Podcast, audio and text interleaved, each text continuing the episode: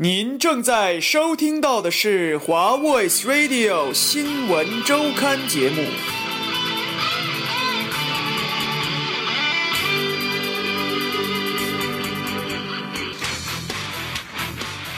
听众朋友们，晚上好！大家也许记，啊，不好意思，反正今天也没有什么人听。今天我们将为大家介绍如何在不违法的情况下，不好意思，听众朋友们，晚上好！今天我们将为大家介绍如何在不违法的情况下，把几乎违法的钱给赚了。海南的赌场为什么屡停屡开？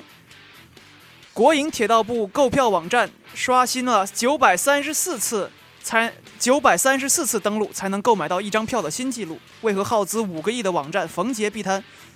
乌克兰反总统暴动，为何出现罗马集团？出现罗马军团？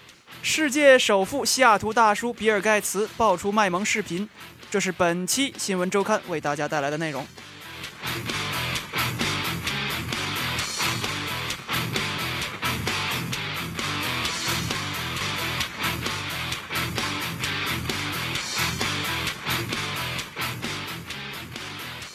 好，首先我们来看一看国内关于一条赌场的信息。那么，近来东方时空报道，在海南的一家叫做红树湾的酒店，在经营了两年之后，最后一次被叫停了它里面的赌场的业务。那么，红树湾呢，是一家以地产、地产、酒店和娱乐为主的一家，呃，多功能的酒店，位于三亚的。红树湾这个地方并不靠海，所以它并不是靠它的海景来吸引顾客。那么它是靠什么来吸引顾客呢？就是一个接近于赌场的服务。红树湾里面的赌场自称为娱乐场，平时并不能直接进行现金赌博。那么它的现金赌博，不好意思，现金赌博在中国明令禁止。那么红树湾是以什么样的形式开展类似赌博的活动呢？如果各位有自己的想法或者知道些什么，欢迎大家通过我们的微信平台和我们互动。我们的微信平台是华大华生，华大华生，各位可以通过这个微信平台来告诉我们你理解的在国内的赌场都有哪些形式。另外，如果对我们的节目有任何的建议或者是想法，也欢迎大家和我们来互动。好，那我们继续来说，我们今天首先要讨论的赌场问题。那么今天我们要说的这家红树湾赌场呢，它是以娱乐吧的形式存在的。具体是怎么样呢？它是这样的一个操作流程：在真正的赌场里面，大家首先需要购买筹码和类似筹码的一种东西，代表着等值的现金。在玩完之后呢，这些筹码是可以再兑换成在购买之时的等额的现金。这是正常的赌场运作模式。那么在中国的这家红树湾赌场里面呢，为了规避开这个赌场的流程。变成了门票形式，也就是说，你可以在这家酒店里面购买所谓的娱乐门票，进入到这个场子里面去，然后他会根据门票给每一位来的顾客一些所谓的娱乐筹码，这些筹码并不代表钱，它和钱的兑换的比例也并不是一比一，因此规避了这个现金的这这一层的法律限制。然后在成在游客们赌博结束的时候呢，这笔钱同时也不能够再兑现。它需要变成一种现金点的方式来在赌场里、在酒店里面进行消费，比如说在酒店里面消费，或者是购买一些礼品，然后利用这些礼品再兑换成现金，从而达到的一个现金的流转。那么这种方式呢，在中国并没有明令禁止，然后也并不是完全的合法。这种方式在日本也有存在过，比如说他们的弹珠子机。这种方式就是规避了日本的反赌博的一些法律，比如说大叔们可以买一些弹珠，然后赢了弹珠呢，就可以继续到外面去换一些礼品，这些礼品再换成钱。那么关于这种方式呢，在中国目前还没有任何的法律去来限制。那么今天我们为什么要说这件事呢？希望各位能够和我们开始互动，来讨论一下为什么这种形式能够存在于海南。另外，今天我们也再次请到了上期节目作为我们嘉宾的张子秋同学。张子秋，晚上好。听众朋友们，大家好。啊，那么你有听说过海南的这一家赌场吗？嗯，对，我听并没有听说过赌场，我觉得它应该是一个房产公司吧。那你个人以前有去过赌场吗？嗯，并没有，我还没有年满二十一岁，我在国内也没有有过类似的经历。哈哈。好，那么关于海南的这一家赌场的具体细节，我们在一段音乐之后马上回来。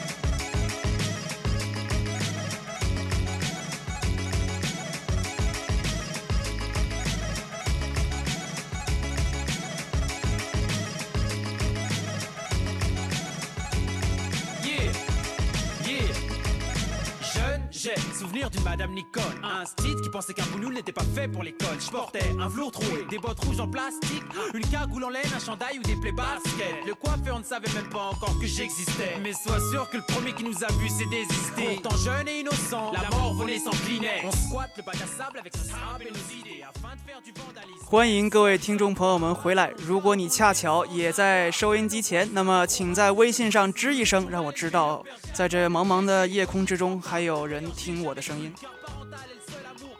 我们继续来说海南这一家赌场。那么，根据我的一个线人，一位不愿意透露姓名和工作地点的曾先生，他说他在米高梅酒店工作的时候，曾经听到了这样一个消息。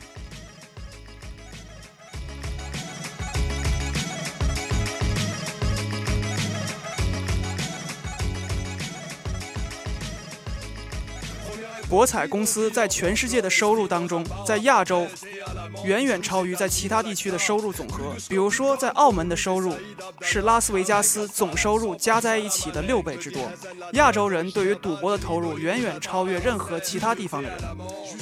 而赌博业中收入最大的 High Roller，也就是高投入者，也主要都集中在亚洲。我们的声背景音乐可能有一些大。那么，米高梅和凯撒作为美国的两大赌场集团，已经开始悄悄地进入到中国内地。那么大家知道，中国内地赌博仍然是违法的，但是这两家大集团已经开始在做公关的工作，让中国的立法者开始逐渐考虑中国的在中国的海南做一个试点，让赌博开始以某种的形式存在。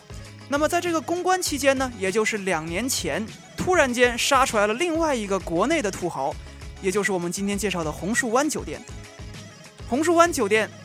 是一个以北京为基地的一家叫做金典集团的地产公司。他们进入了海南之后，开始有一个非常大手笔的动作。米高梅酒店呢是一个非常非常大的酒店集团，它在海南拥有超大级酒店，一间拥有六百七十三间客房的酒店。那么红树湾的酒店的客房数量是多少呢？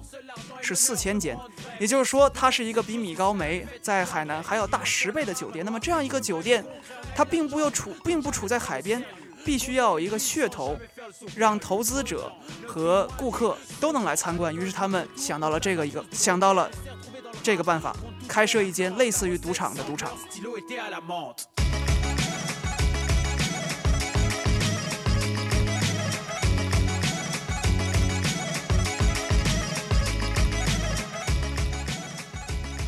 时间来到了晚上的九点三十八分，我们非常欣慰的看到了微信平台上终于有人和我们开始互动了。那么刘梦欣同学说：“知。”王子瑶同学发来了更加具有技术含量的帖子，吱吱。其实不是这样的，王子瑶同学说了不只是吱吱。王子瑶同学说了什么呢？华大华生主持人你好，我很好奇，这种钱用来换取筹码的方式很类似普通的货币兑换，请问这种货币兑换有可能带来任何法律问题吗？另外，这种货币和比特币很类似，请问能是否对比一下呢？我们非常感谢王子瑶同学的这个提问，啊，那么王子瑶同学问呢，就是这个筹码到底是和钱怎么样一个挂钩呢？没错，那我们可以来说一下，这个钱为什么换礼品之后还是能和钱挂钩呢？好，现在张子球，我们来做一下示范啊！你先要拿一百块钱过来跟我赌博，你把一百块钱买了门票，我给了你一千分的筹码，那它相当于一百块钱，对吧？对。好，你现在赢了钱，你一共拿走了两千分的筹码，这个钱你如何换成钱呢？如果是在红树湾这家赌场里面，它赌场里面有一些小店，比如说，如果你赢赢的大，有几十万，你可以买一些非常昂贵的。我现在你只有两，假设你只有两千。只有两千，我可以买一堆毛巾抹布，然后再出去卖了。你还可以买一个草泥马皮。对，也可以。好，假设你要买草泥马皮，你把这两千给到了我，我给了你一个草泥马皮，但那个草泥马皮可能市价只有二十块钱，根本就不值钱那个东西，你也不是很想留下来，你有什么办法把它继续变成钱吗？可以通过一些不太正当的手段卖给一些愿意出这个钱的人。对，也就是说，利益与它本身的利益不挂钩。这是通常的行为。其实，在海南这家红树湾酒店里面呢，它甚至还包括老板现场卖给你，你能现场把它卖回来。这时呢，张子秋你就可以把那张草泥马皮拿回来，但是我不会给你两千的分数，而我相应的是给你两百块钱人民币或者更少。王子瑶同学，这就是红树湾的赚钱的一种模式，不知道我们有没有解释清楚呢？那么我们继续来看，红树湾逐渐发现，开设这一家赌博的模拟的一家体验吧呢，开始占据了整间酒店接近四千间的房产的大部分收入。最终，从它的利润中，有百分之五十甚至接近百分之六十的收入来源都来源这一个小小的赌博体验吧。据东方时空报道的，东方时空的记者发现，里面甚至出现了许多 high roller，也就是投资非常多的这些赌客，他们每一个人可能在里面的投资要接近一千万到两千万那么这个筹码的换取方式呢也非常的奇葩。由于不能用现金直接购买筹码他们必须购买一百张或者是一千张的门票来换取筹码。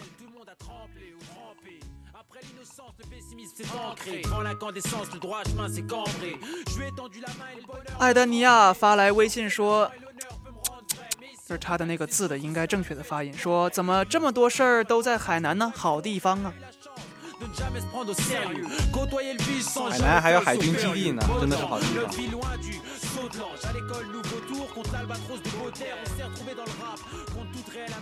好那么我们暂时没有看到其他的同学和我们进行微信的互动我们来进入下一个环节。说了这么多在海南开赌场的事情为什么这种好像和法律擦边，也就是说既违法又既不违法的事情，能有这么大的利润呢？至于为啥，其实我们也说不太清楚。但是呢，今天趁着听众少，我们为大家介绍几种赚钱的好方式。那么我们来看一看，如何在中国利用这种法律的灰色地带来进行赚钱。那么这种事情呢，我们又请到了通常我们的顾问，我们的科技总顾问李昂同学来我们大家介绍一下，如何利用法律的漏洞或者科技的漏洞，在中国，不对，在一个虚构的国度里面赚到钱。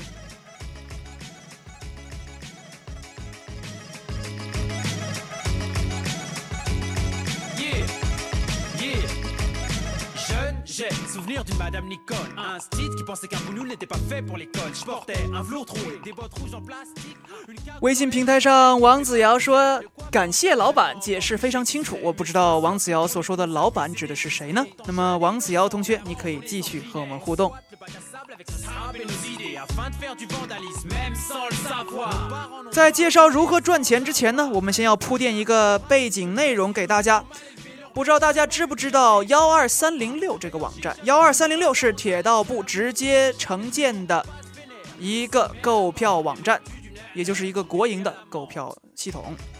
那么幺二三零六网站呢，总投资是三点二亿元，然后呃，在建设这个公司时候所购买的器材投资接近两亿元，也就是加起来接近五点二个亿。那么目前为什么要我们为什么要报道幺二三零六这个网站呢？是因为它在最近的春运高峰期里面刷新了它的记录，据说必须要登录刷新九百三十六次才能买到一张票。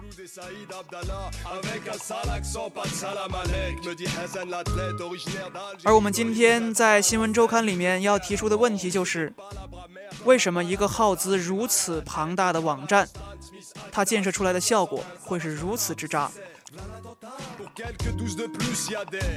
那么昂神，欢迎来到我们的节目。你也可以跟我们的现在正在跟我们互动的听众朋友们打一声招呼，因为他们可能对你都比较熟悉。嗯，今天非常非常有幸来到这个节目，听众朋友们大家好，我是李昂。啊，那么昂神，铁道部的竞标，你有什么关于他的信息吗？嗯，虽然说是竞标呢，但这个更像是左手的东西呢，给了右手，那么就是给了自己人，那么它其实不像一个竞标。那么这个我就没太理解了，就是你说的自己人的话有很多种，比如说国内的铁道部，比如说我要买一块铁皮，这个东西我直接让我自己的小舅子的公司来做。那么据我知道呢，这次铁道部他并没有做出像我刚刚说那种情况的违法的事情。那么他到底是用什么样的一种方式让？等一下，这样我有点剧透了，我这样直接就说了铁道部它是一种不好的方式来拿到这个标了。那么铁道部的这回它的技术失误主要是因为什么原因造成的呢？因为铁道部这次招标呢，它主要的目的呢，在于把这个标给自己人，所以它并没有选择最有技术实力的那个公司。那么自己人所使用的这种技术解决方案呢，并不是特别成熟。然后他们在嗯，他们其实也对铁道部提出了这个预警，就是他们内部的一个一个交流上面，就是说，如果人使用的人数达到一个程度，比如说像春运，那么这个网站的性能会指数性的下降。那么这个事情最后就发生了。那你说的这个自己人的公司是哪个呢？啊，自己人呢？啊，虽然说自己人啊，但是招标的呢是招给了一个叫做是把这个标给了一个叫做太极股份的一个公司。那么这个公司呢，再把这个标呢向下承包，给了铁道院直接控股的这个铁科院和铁啊铁道部金快科技这两个公司。你说的就是说，他把这个标承办给一个铁道部自己的公司啊？没有，是通过一个第三方公司承包给了自己人。嗯，中间还是有一个大概，这个看起来不是那么可疑的环节。那么你说的自己的公司，那么这笔利润是归这个公司所有，还是归铁道部所有？嗯，因为这个公，因为啊，当然太极集团本身并不是铁道部，但是太极集团底下承包给的这两家公司是铁道部的，所以说相当于是铁道部。把钱给了自己人，或者说是自己的口袋，左口袋到右口袋，或者左手到右手都行。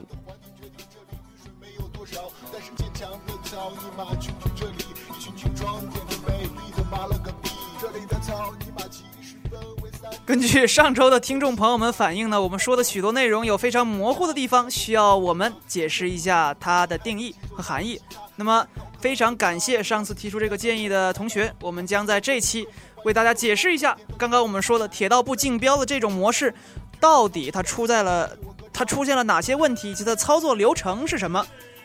那么由于当地法律法规呢，我们在这里不能够做太多的直接的一些信息描述，但是我们会在这里做一个绕开的那么一个法律操作，就是我们下面说的事情发生在遥远遥远的美帝，发生在邪恶邪恶的华盛顿州西雅图市。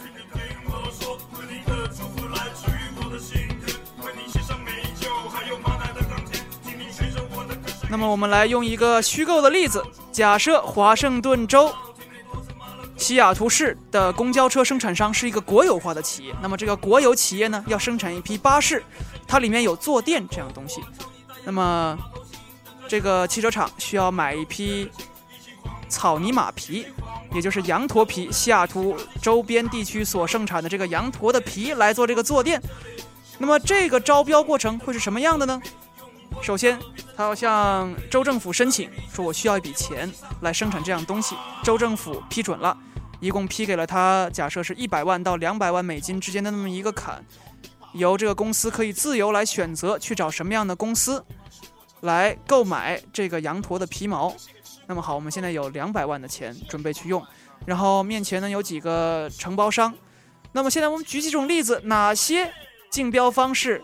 无论是在遥远的天朝，还是在西雅图，都是违法的。首先，我们先假设存在着一个竞标的市场，这个竞标的市场里面有很多的这个竞标商，他们有私人的，也有国有的，就像刚刚我和李阳同学所说的那样，一个自己的公司。那么，我们来先听一下一个自己人，不是，我们先来听一下一个市场上私人养羊驼的人的。呃，竞标方式。那么，先我们来听一听，在西雅图北边地区的羊驼生产商买买提大叔的竞标发言。朋友，你看啊，我们这个草泥马质量好的，我们这个雇的那个天山北北的哈萨克人放的羊嘛，毛可顺溜了。你把梳子从头上放下去，屁股后面就飞出去了嘛。好、这就是一个正常的私人的那么一个承包商。那么还会有一些其他的承包商。那么我们听一听第二位来自于西雅图的西侧的第二位承包商。新疆来的别吵了，你看我们这草地马，这咱们这旮旯黑龙江黑土地上是孕育的，这质量挖好挖好的。兄弟，你看给多少钱呢？你瞅瞅这毛，啊，政府这个一共拨了一百万到三百万。你看那个给我一百二十万呢，我给你开个两百万的发票啊。好，那么现在张子秋给大家演示的就是吃空饷。那么这种操作方式呢，就是一百万的东西，他只要出具一份两百万的发票，那么国家拨款，他可以拿到两百万，剩下的一百万就归于这个公司的正常的所有，因为这笔钱并没有给到张子秋。不知道听众朋友们有没有听懂这种方式呢？微信平台上，艾丹尼亚说：“里面肯定有猫腻啊，政府的黑手。”其实这并不一定是政府的黑手，这个是某些企业的一种操作方式。另外说的黑手的话，其实也不太准确，因为他们做的是完全合法的事情。但是刚刚那种开发票的形式呢，是一种违法的开空吃空饷的东西，和我们今天说的铁道部事儿并不一样。那么还有一种把这个钱给黑下来的方式，就是回扣。那么回扣一般是怎么样给的呢？陈书记，我看你忠义奔波啊，为了服务我们华盛顿州事业日夜操劳。我们公司本着利益人民、勇于回馈社会的精神啊，陈书记给你提供五十万车马费，你看如何？给单位你们放松一下。那 么这种方式呢，就是回扣，是一种直截了当的把竞标里面的钱通过某种比例再交还给承包商。这种东西在国内是严令禁止的，而且在最近也没有太多的在媒体上被发现，因为已经相比于以前，情况有了非常大的改善。但是，在这些合法、在这些违法的方式之外，有我刚刚和李阳同学所说的那一种，通过合法的手段来赚钱的方式，也就是我们开设一个下属的公司，然后这个下属的公司把这笔钱合法的拿到，再外包给其他人。那么来演示一下，张子秋，假设我现在要买四个苹果，国家给了我四块钱，然后我说怎么把其中的一块钱给扣下来呢？就比如说你是我的下属的一个企业，现在我给了你四块钱，然后成苹果的成本，你可能只拿去了三块钱去买真正的苹果，那么这一块钱是被张子秋所赚到了，并不是我所有，这样就规避了任就规避了一切的这些法律的嫌疑啊或者问题。但是这笔钱呢，在张子秋的公司里边，那么张子秋本身就是我企业中的一部分，对，所以这个钱他最终还是会回来。这就是铁道部如何规避了中国的法律，把这笔钱给赚到手里面的方式。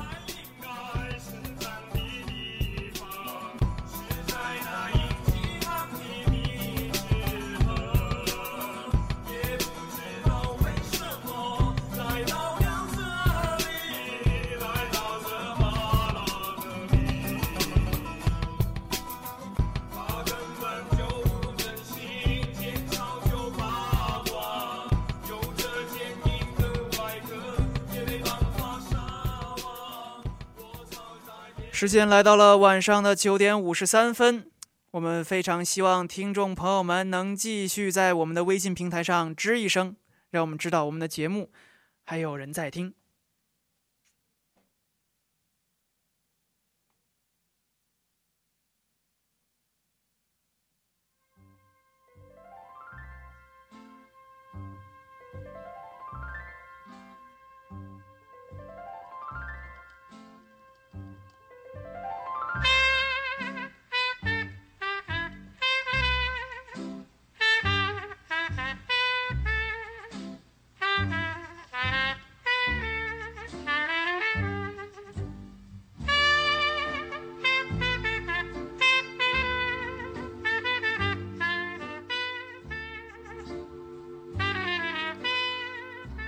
经过我们的技术总监和顾问李阳同学的指点，我们非常感谢仍然停留在电波中的六位听众。虽然我们不知道你们来自哪里，但是我们衷心的感谢各位。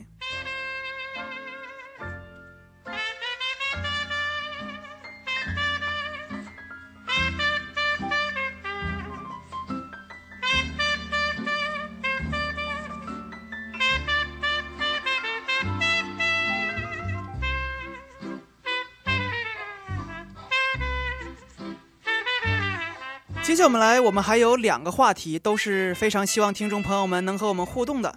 一个是关于最近的，在人人网上有非常多图片的沸沸扬扬的乌克兰暴乱事件；另外一个就是西雅图首富，也是全世界的首富比尔盖茨大叔的一个卖萌视频。那么，不知道大家想听我们继续讨论哪个呢？欢迎大家在微信平台上给我们一个信号。This is La en Rose. When you kiss me, heaven sighs, and though I close my eyes, I see La en Rose. When you press me to your heart, and in a world apart, a world where roses bloom. 微信平台上现在有一位女听众说：“主播，我在学校里面见到你，见到过你，觉得你长得非常的帅。”哇，非常要感谢这位女听众和我们的互动。好，我们暂时还没有看到其他的关于我们内容的互动，我们直接跳到我们的下一环节，我们来说一说比尔盖茨大叔的卖萌视频到底是怎么回事儿。比尔盖茨和他的老婆米兰达盖茨呢，创办了一家慈善机构。那么这家慈善机构为了扩大自己的这个影响力和知名度，想出了一个绝妙的办法，就是放一个盖茨大叔卖萌的视频在网上。他在短时间内吸引到了一千一百万的点击量。那么这个视频内容是什么呢？我们来听一下他的他的音轨。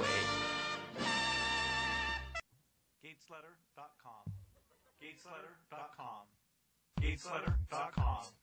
Gatesletter.com. Gatesletter.com. Gatesletter.com. Gatesletter.com. Gatesletter.com. Gatesletter.com. Gatesletter.com. Doc doc doc doc doc doc doc com. Doc doc doc doc doc doc doc. Gatescom. Docletter.com. Com.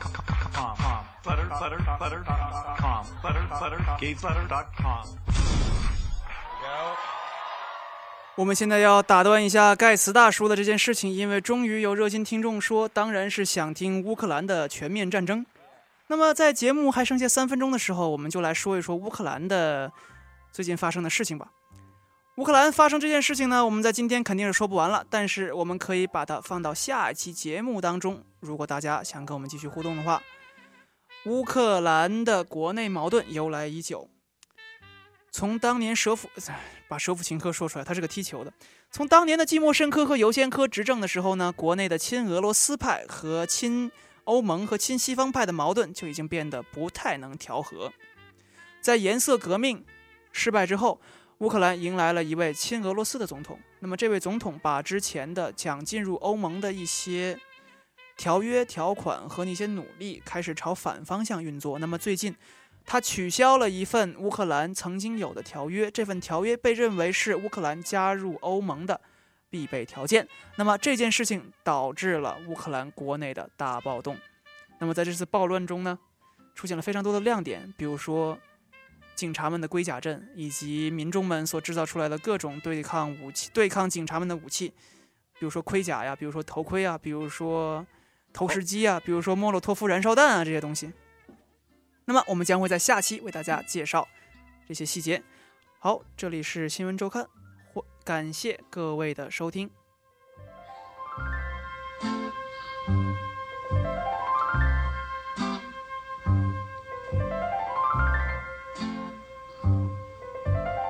Hold me close and hold me fast.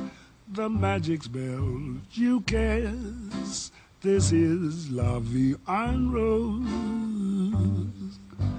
When You kiss me heaven sighs, and though I close my eyes.